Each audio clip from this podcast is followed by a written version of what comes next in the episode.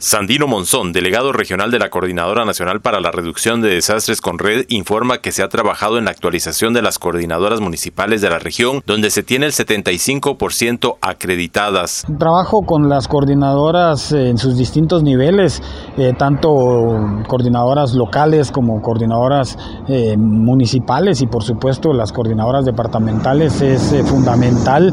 Este se hace un poquito más demandante durante la temporada de lluvia pero vale la pena recordar que las coordinadoras en sus distintos niveles eh, están y deben de estar activas eh, en cualquier momento, los 365 días y en cualquier eh, temporada.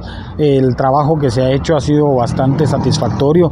Hemos avanzado a tener acreditadas ya más del 70% de las coordinadoras municipales de toda la región. Estamos hablando de que en la región son 111 municipios y tenemos alrededor ya de 75 coordinadoras acreditadas.